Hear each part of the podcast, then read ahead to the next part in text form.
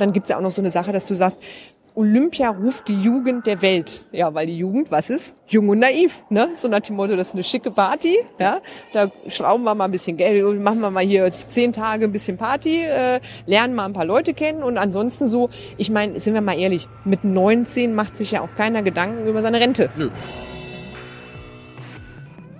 So, eine neue Folge Jung Naiv. Wir sind auf Reisen, wir sind hier in Bonn. Und wer bist du?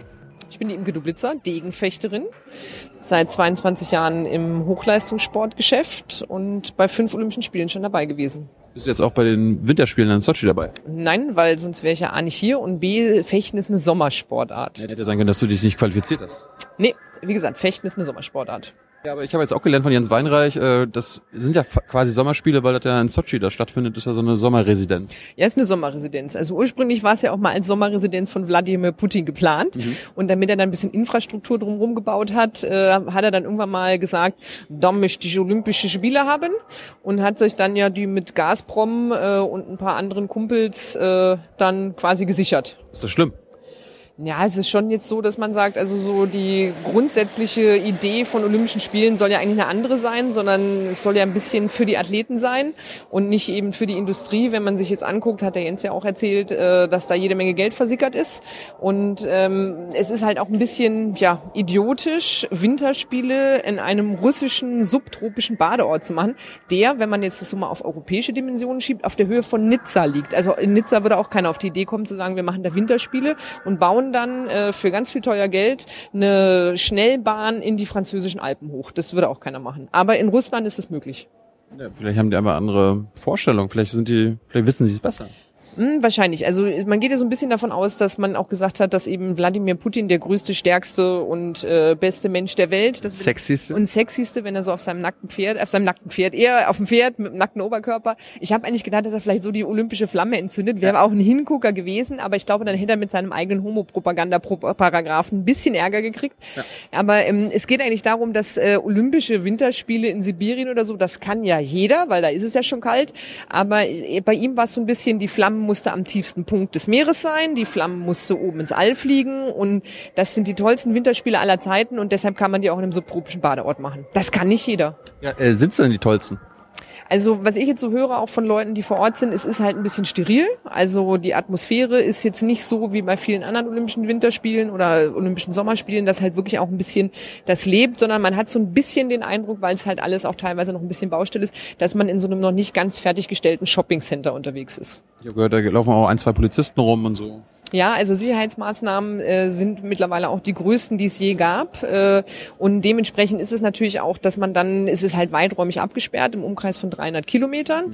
Und ähm, es ist jetzt nicht so, dass man als russische Bevölkerung oder als Fan oder sowas einfach dahin fahren kann und sagen kann, ich setze mich da jetzt mal mit ins Stadion, ich kaufe mir eine Karte, setze mich ins Stadion und dann feuere ich da meine Teams an. Sondern es ist ja mittlerweile schon so idiotisch, dass wenn man also auch so einen Spruch transparent, so nach dem Motto, wir feuern dich an, äh, XYZ, irgendjemand, der da startet, wenn das nicht in Russisch geschrieben ist, brauchst du eine Beglaubigung eines Übersetzers, also eine notarielle Beglaubigung eines Übersetzers, dass da nichts draufsteht, was irgendwie politische Propaganda ist oder Werbung oder irgendwie gegen das russische System geht. Im Ernst? Ja, allen Ernstes. Also das ist, da muss man einfach, es ist so überreglementiert. Ähm, wahrscheinlich muss man demnächst, wenn man den Jubelschreier ausbricht, auch noch irgendwie auch als Sportler noch eine Beglaubigung haben, dass man jetzt nicht irgendwie was Böses gesagt hat. Oder, oder am Ende immer jedes Spruch ist immer äh, Putin ist super sagen. Genau, also sowas so, ja, ich freue mich, dass ich Gold geholt habe und übrigens Putin ist super. Ja. Das wäre eine Möglichkeit. Äh, darf man über Putin eigentlich, da darf man straffrei reden, ja? Außer, außer wenn wir ihn jetzt irgendwie als schwul bezeichnen würden, dann das wäre eine Straftat?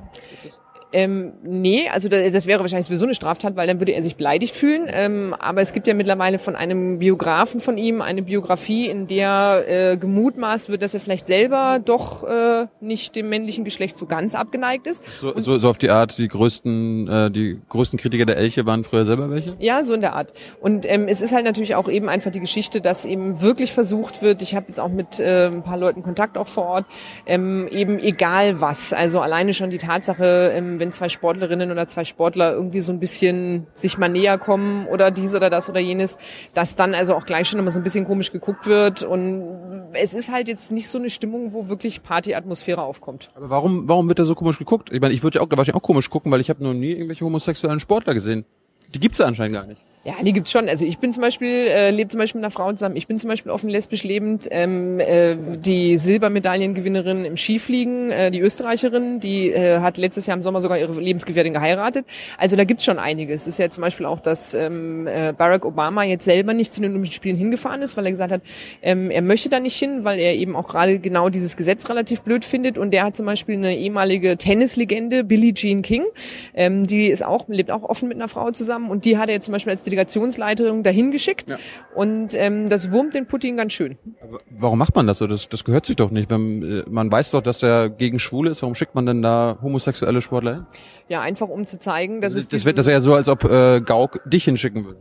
Ja, also die, die, die, die Möglichkeit gab es ja auch. Es gab ja auch Leute, die gesagt haben, dann schickt doch einfach zum Beispiel die Imke Dubitzer oder die Steffi Jones hin. Die Steffi Jones wird im Sommer auch ihre Lebensgefährtin heiraten. So viel zum Thema homosexueller Fußballspielerinnen oder äh, Sportlerinnen. Mhm. Und ähm, das ist aber jetzt bei der deutschen Delegation nicht ganz so doll angekommen, die Idee. Und es ist halt eben einfach, äh, dahinter steht äh, die Idee, dass man einfach sagt, äh, es gibt homosexuelle Sportler, es gibt Homosexualität. Das sind teilweise riesengroße Sportikonen und, und tolle Talente und tolle Menschen. Menschen. Und genau aus dem Grund schicken wir sie dahin, um einfach auch ein Zeichen zu setzen, dass wir die Behandlung von Homosexuellen in Russland äh, definitiv nicht tolerieren und gut finden.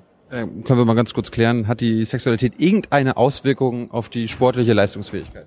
Nein, definitiv nicht. Aber das, das, das hat man irgendwie immer bekommt man irgendwie mit. Also Fußballer können, wenn die schwul sind, die können, die können aber nicht so gut sein. Boxer können nicht so gut sein. Ja, also es American Football Spieler können nicht so gut sein. Ja, aber das ist ja genau, da sind jetzt drei Beispiele genannt worden. Äh, denn Thomas Hitzelsberger äh, ist in der englischen Premier League für seinen Hammerschuss bekannt gewesen. Also deshalb hat man ihn auch The Hammer genannt.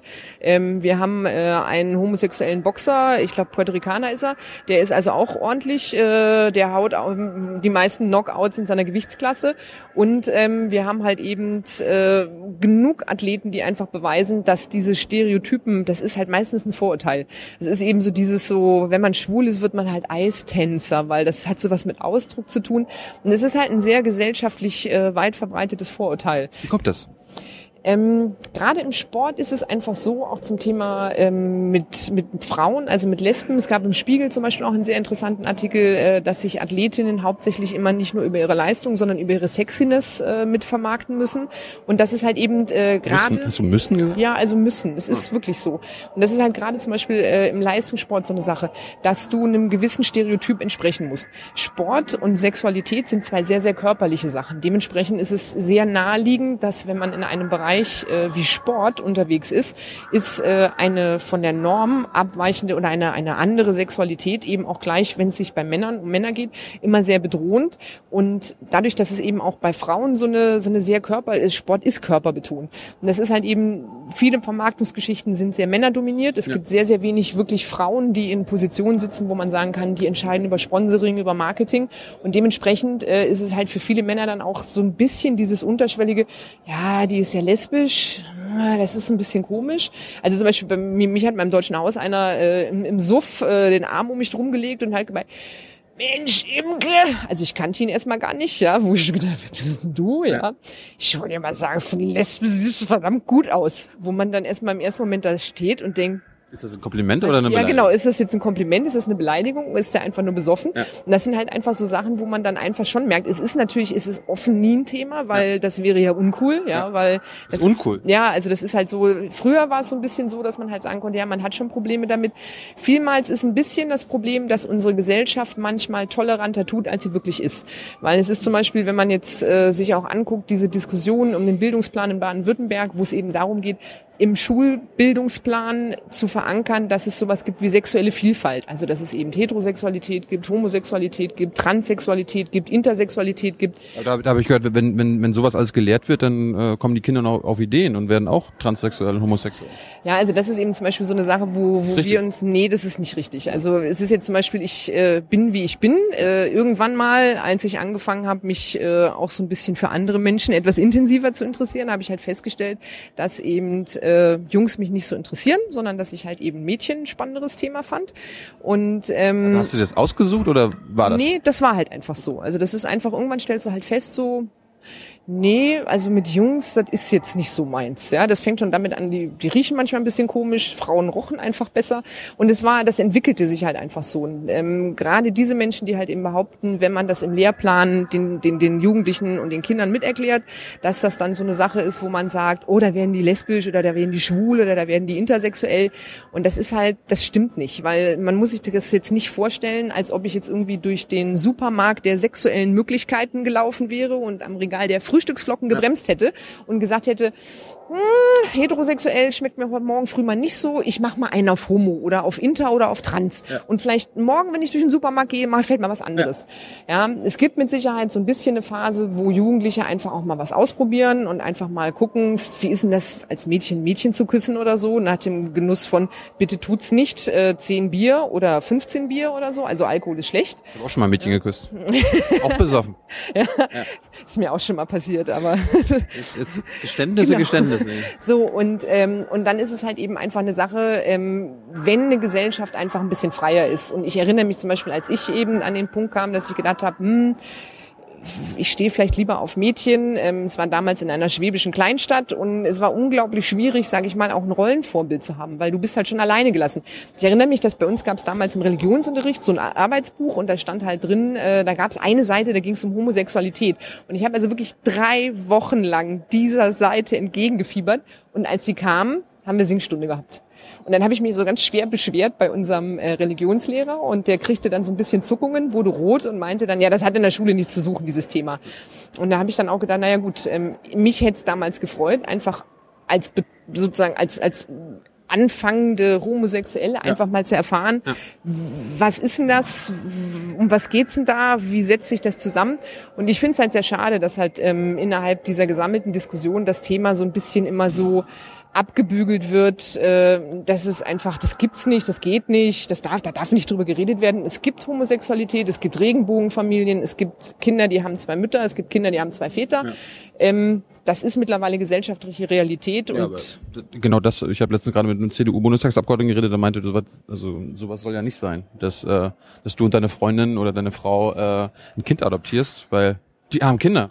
Also es war, es war seine, seine. Ja, also das ist so eine. Ich, ich glaube, ich weiß, wen du meinst. Das ist sehr lustig, weil dieser Bundestagsabgeordnete komischerweise auch meine Lebensgefährtin kennt, weiß aber nicht, dass sie mit mir zusammen ist. Also das ist sehr lustig. Wie gesagt, das sind so Geschichten, äh, so kleine Bonmots am Rande. Keine Welt. Ja, ja, die Welt ist klein. Ja. Äh, und das sind aber so Sachen, ähm, wo man einfach sagt, jetzt äh, stellen wir uns mal ganz dumm. Also ich bräuchte ja kein Kind adoptieren, mhm. sondern ich würde mir für 299 Euro einen Flug nach Malle kaufen, würde mir dann fünf Eimer Sangria Maria, da sind wir wieder beim Thema, in den Kopf hauen und würde mir da irgendwie so einen netten Typen wie dich suchen. Dich schwängern lassen. Genau, und würde mir ein Kind machen lassen. So, dann kann ich mir jetzt entscheiden, ob ich dann sage, ähm, ich bin jetzt alleinerziehend oder ob ich halt mit einer Frau zusammenlebe oder äh, ob ich dich jetzt zum Beispiel nach Hause nehme und wir zu Hause. Äh, ja. Ich glaube, dem Kind ist das herzerfrischend egal, mit wem es dann aufwächst, weil Rollenvorbilder, äh, männliche wie weibliche, also ob das jetzt eine Männer- oder eine Frauenbeziehung ist, gibt's glaube ich, mittlerweile in unserer Gesellschaft wie Sand am Meer.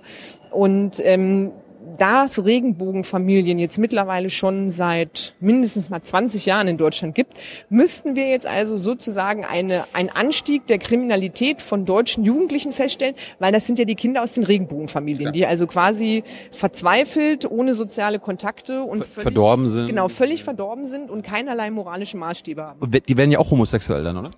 Ähm, also ich habe bei den vier Familien, wo die gleichgeschlechtlichen Beziehungen Kinder haben, die sind komischerweise alle heterosexuell geworden. Ich weiß nicht, was die falsch gemacht haben in der Erziehung. Ich weiß es nicht. Also wir sind alle sehr bestürzt, als dann äh, der Sohn von äh, Bekannten von mir dann äh, mit 15,5 das erste Mal nach Hause kam und ein Mädchen an der Hand hatte, ist für uns fast die Welt zusammengebrochen. Also wir haben wirklich, wir haben vier Tage lang echt ernsthaft überlegt, wie wir jetzt mit diesem Kind reden können und sagen können, du, das geht gar nicht, ja, weil das machen wir bei uns nicht in unserer gesellschaftlichen Ecke. Das gehört ne? sich nicht. Das gehört sich nicht. Ja. Ne?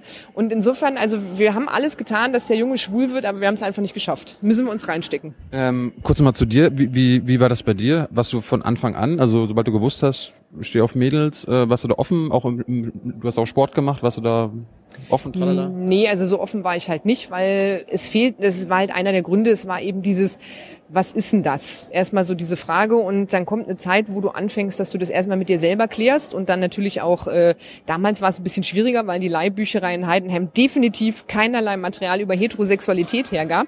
Das Internet und Amazon gab es da so auch noch nicht. Ja. Das heißt also, man musste dann wirklich, egal auf welchem Turnier man in der Großstadt war, irgendwie sämtliche Büch Buchläden durchkramen. Ich habe damals sehr viel Geld in Bücher investiert. Meine Eltern hat es gefreut, sie waren sich nur noch nicht so ganz drüber im Klaren, was für Literatur ja, ja. ich gekauft habe. Also jetzt ja keine Softpornos, sondern schon so wissenschaftliche Literatur. Sie liest viel, sie liest viel. genau, sie liest viel. Ah, sie liest, das Kind liest sehr viel, gut, das ist ja schön, ne? das ist ja super. Und ähm, dann kam halt so eine Phase, wo ich mir halt selber auch einfach mal so mein Bild gemacht habe. Jetzt kommt es ganz peinlich, ich hoffe, du guckst nicht zu heller. Eins meiner Vorbilder war dann halt auch Heller von Sinnen, weil das war ja so damals die einzige, wo man einfach sagt, Stimmt. ja, also ich, ich laufe heute Gott sei Dank nicht mehr in Latzhosen rum. das habe ich mir Gott sei Dank wieder abgewöhnt.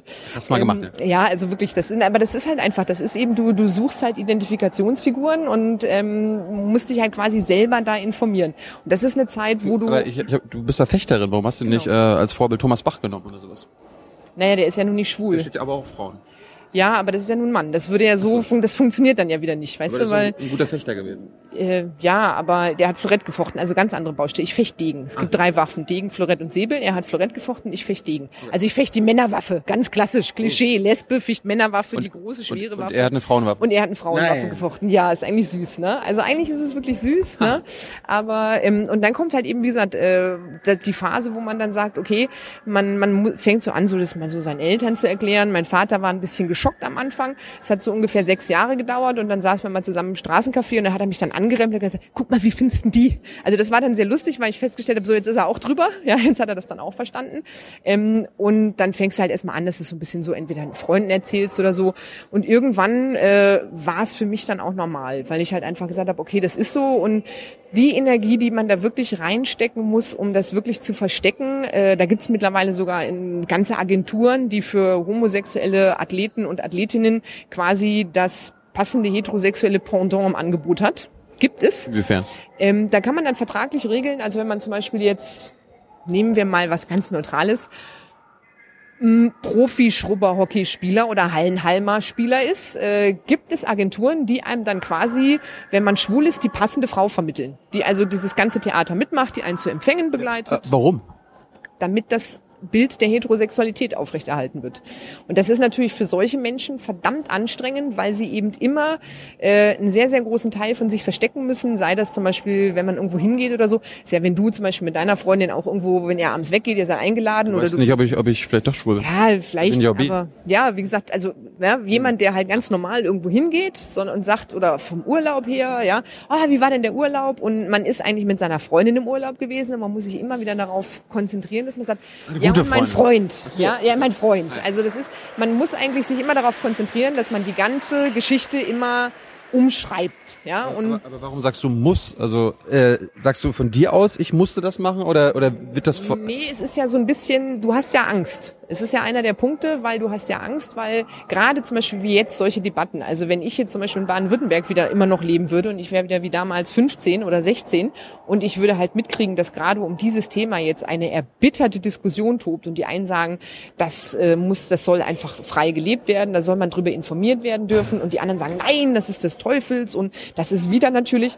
Ähm, ich glaube, es muss sich einfach nur jeder vorstellen, wenn man immer wieder zu hören kriegt, das ist wieder natürlich da kannst du ja nicht weghören. Also ich muss sagen, ich bewerte mittlerweile werde fast 40 und diese gesammelte Diskussion schlägt auch mir immer noch aufs Gemüt, weil ich jeden Tag, immer wenn ich in die Zeitung gucke oder in den Fernseher gucke, quasi damit konfrontiert werde, dass eben egal, wo es abgebildet wird, immer so dieses ja, so normal ist es ja nicht, wo ich einfach sage, ich wache morgens neben meiner Freundin auf, das ist für mich normal. Ja. Ich sitze am Frühstückstisch mit meiner Freundin, das ist für mich normal. Ich telefoniere über den Tag mit meiner Freundin, das ist für mich normal. Ich gehe abends ganz normal mit meiner Freundin wieder ins Bett, das ist für mich normal. Und Teile der Gesellschaft, die bei mir zu Hause ja auch gar nichts zu suchen haben, erklären mir permanent, es ist nicht normal. Das ist ja so ein Zwiespalt, in dem man dann lebt. Ja. Und das ist einfach so eine Sache, wo man dann für sich erstmal so ein bisschen Ruhe reinbringen muss und dann auch irgendwann das Selbstbewusstsein haben muss, dass man einfach sagt, Es ist halt so und wenn andere Leute damit ein Problem haben, dann ist es deren Problem. Ja. Und das kostet aber halt auch relativ viel Kraft und es ist auch schon so, dass man dann manchmal einfach auch so an Tagen, wo es einem nicht gut geht, wenn man dann so auf der Straße äh, oder auch in den eigenen Reihen dann mal so ein bisschen blöd angeredet wird, wo einem dann schon mal so ein bisschen einfach so, wisst ihr was, lass mich einfach in Ruhe. Ja, also ich habe jetzt keine Lust mehr darüber zu diskutieren. Ja, es ist so, es gibt Millionen Homosexuelle, also so ein Programmfehler kann es nicht sein und deshalb äh, ist es eigentlich völlig normal. Ich habe jetzt auch von Jens Weinreich gehört, es gibt nicht nur schwule und lesbische, also homosexuelle Sportler, sondern auch Funktionäre und Politiker. Mhm. Äh, Wenn es sie überall gibt, warum, warum stehen die nicht auf und sagen hier, also so, so kann es doch nicht gehen. Ja, viele machen es ja. Also man sieht es ja jetzt zum Beispiel gerade in den, in den Medien. Es gab äh, ein Coming Out von einer sehr, sehr pro, äh, prominenten Fußballspielerin in England. Dann gab es jetzt diesen äh, NFL-Prospect. Also das heißt, der ist noch nicht richtig in der NFL angekommen, aber der soll halt nächstes Jahr dann Profiliga spielen. Michael der, Sam oder so. Genau, der hat gesagt, er ist schwul. Und das sind halt so Sachen, man sieht halt jetzt, dass immer mehr Leute aufstehen. Das ist jetzt zum Beispiel auch diese Kampagne Principle Six, die ich da anhabe. Mhm ähm, von einem heterosexuellen Judo-Trainer im College-Sport entwickelt worden und auf die Idee gebracht. Da steht also quasi Sport does not discriminate aufgrund von Race und so weiter und so fort. Das ist die, der, der Paragraph 6 der Olympischen Präambel und das ist halt nur... Was? Das olympische Präambel? Die, es gibt also die olympische Charta und diese Charta hat eine Präambel und der Artikel 6 besagt, dass die olympische Bewegung und Sport nicht diskriminiert aufgrund von Rasse, Geschlecht, äh, politischer Einstellung, Religion und, und anderer Sachen. Aber dann ja? zählt das ja gerade nicht in Sochi, oder was? Ähm, eigentlich schon. Das ist ja so ein bisschen das, was äh, eben der olympischen Bewegung ja auch vorgeworfen wird, dass sie sich äh, um diese Präambel in vielen Bereichen, wenn es um ihren äh, Profit geht, äh, einen Scheißdreck kümmert. Weil ähm, eigentlich hätte das Internationale Olympische Komitee zumindestens mal offiziell mitteilen müssen, auch schon im Vorfeld und auch schon massiver, dass das, was in Russland passiert, nicht mit ihrer Idee vereinbar ist. Das machen sie aber natürlich nicht, weil Wladimir bezahlt ja die ganze Sause. Und dadurch, dass Wladimir die ganze Sause Olympische Spiele bezahlt, profitiert ja auch das IOC davon, weil das IOC wieder eine Veranstaltung hat. Diese Veranstaltung vermarkten sie selber und alleine für die Fernsehrechte wird ja richtig viel Geld rausgehauen. Äh, Jens Weinreich meinte, das ist ja gar kein Unternehmen, obwohl sie wie ein Unternehmen handeln, aber es ist ein Verein oder sowas. Genau, es ist ein in der Schweiz ansässiger Verein. Also, warum, warum ist es denn so wichtig, dass sie Geld verdienen?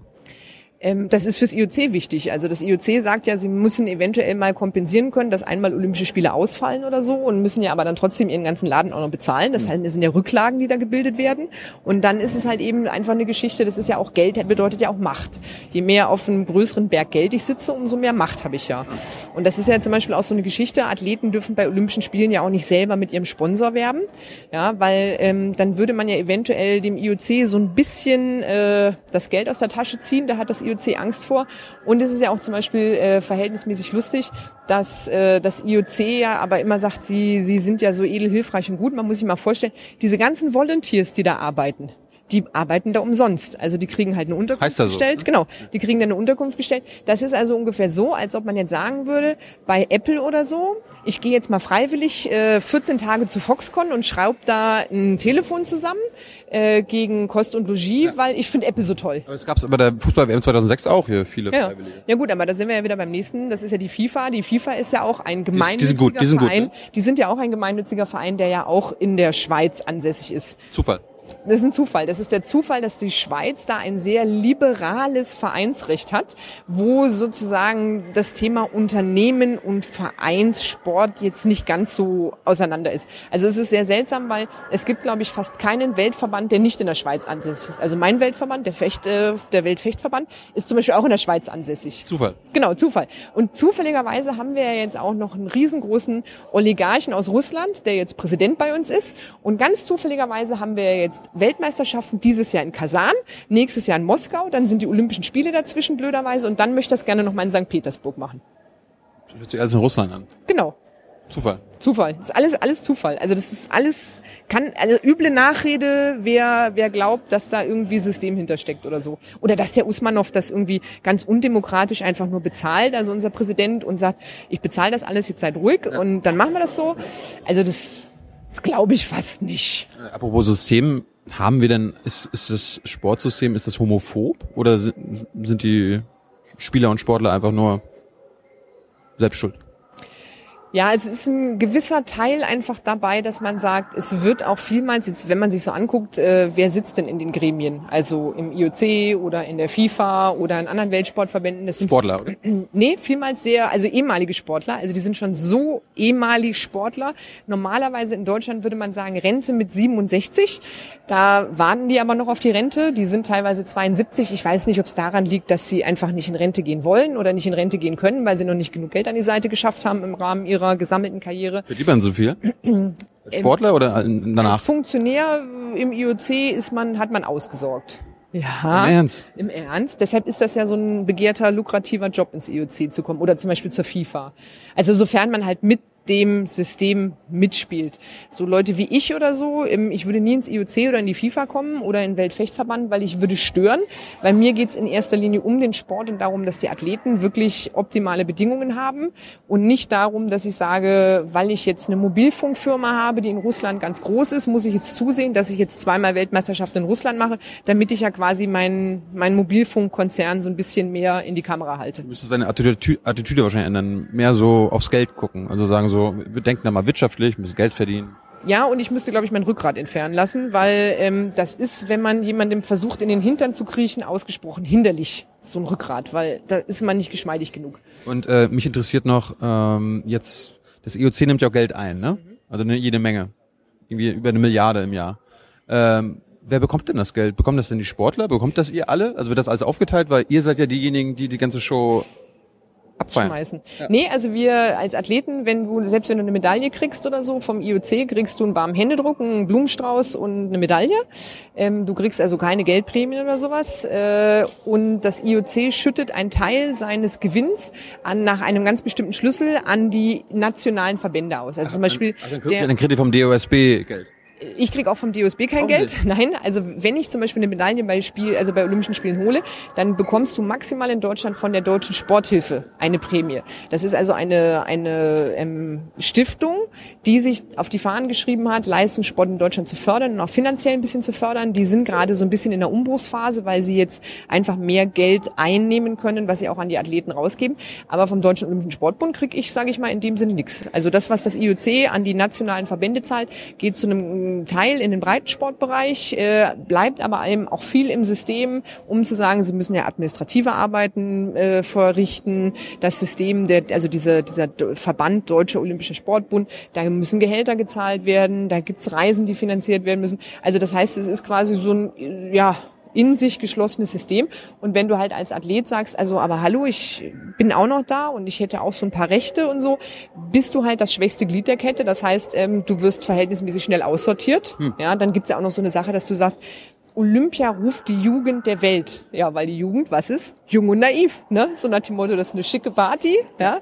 Da schrauben wir mal ein bisschen Geld, machen wir mal hier zehn Tage ein bisschen Party, äh, lernen mal ein paar Leute kennen und ansonsten so, ich meine, sind wir mal ehrlich, mit 19 macht sich ja auch keiner Gedanken über seine Rente. Nö. Ja, ähm, und das ist halt, sage ich mal, einer der Punkte, wo das IOC halt gnadenlos auch äh, super mit dran verdient, weil ich glaube, es gibt keinen Sportler bei Olympischen Spielen, der nicht, so wie ich zum Beispiel, ich habe es halt als Kind Conny Hanisch gesehen bei Olympischen Spielen, habe die da fechten sehen und habe gedacht, boah, cool, ja. A, fechten, das gibt's wirklich als Beruf, ja, super, mit dem Schwert durch die Gegend rennen.